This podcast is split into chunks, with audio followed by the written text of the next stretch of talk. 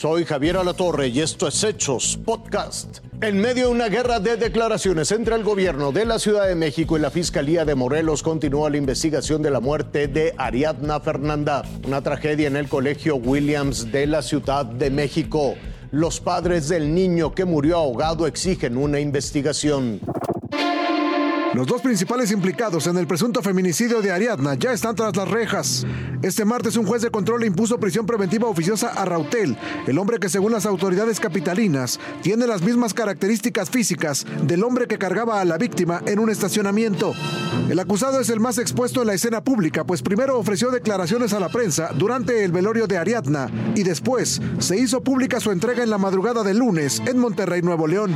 Por la madrugada llegó a la Ciudad de México y permanece en el reclusorio Oriente. La otra pieza clave en el esclarecimiento del caso es Vanessa, pareja de Rautel. Ella quedó bajo custodia del penal de Santa Marta Acatitla. De acuerdo con el Ministerio Público, hay pruebas sólidas en contra de ellos.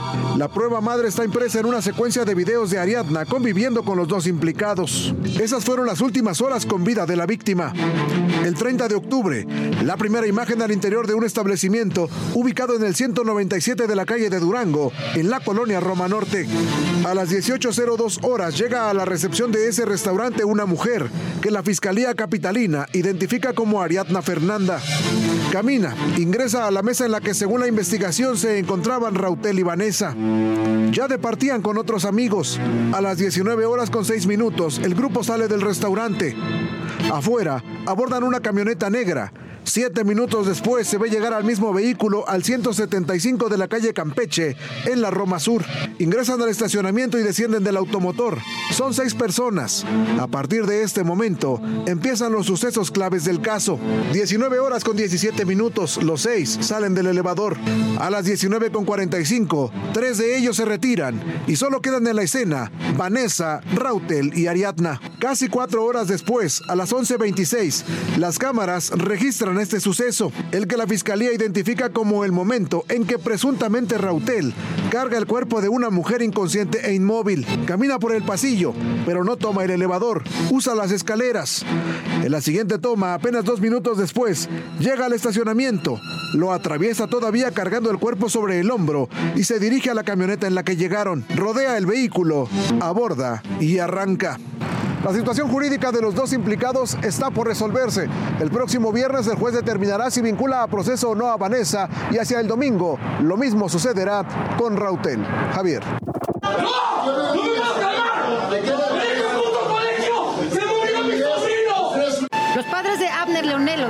Mañana del lunes en el colegio.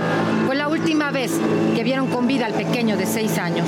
Después de las nueve de la mañana recibieron una llamada del colegio Williams. Les dijeron que su hijo tuvo un incidente en la alberca y lo trasladaron a un hospital, donde se certificó que murió ahogado. Ahora Juan Leonardo y Marlene, los padres del menor, exigen que se esclarezca qué pasó con su niño. Esperan el resultado de la investigación que inició la Fiscalía General de Justicia de la Ciudad de México por el delito de homicidio culposo por otras causas.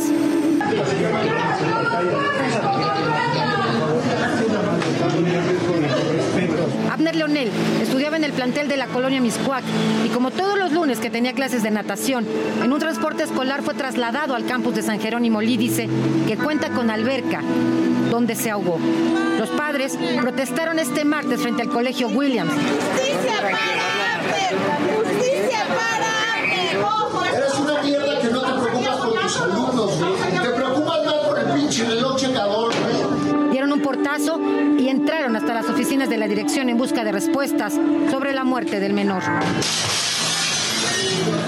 Abner Leonel tenía un padecimiento congénito, un bloqueo de tercer grado coronario, pero que no le impedía nadar y que nunca le provocó problemas. Su familia tiene dos versiones de lo ocurrido. Nos dicen aquí que él tuvo un percance en la alberca cuando él nada perfectamente, cuando él eh, ha hecho esa actividad durante mucho tiempo y por tiempo prolongado sin ningún problema en casa. Y aquí resulta pues que él iba nadando y se desmayó y se hundió, entró, se aventó una profesora, ¿no? porque no había nadie en la alberca con ellos, de los ocho, menciona que eran ocho profesores los que estaban alrededor y que lo saca.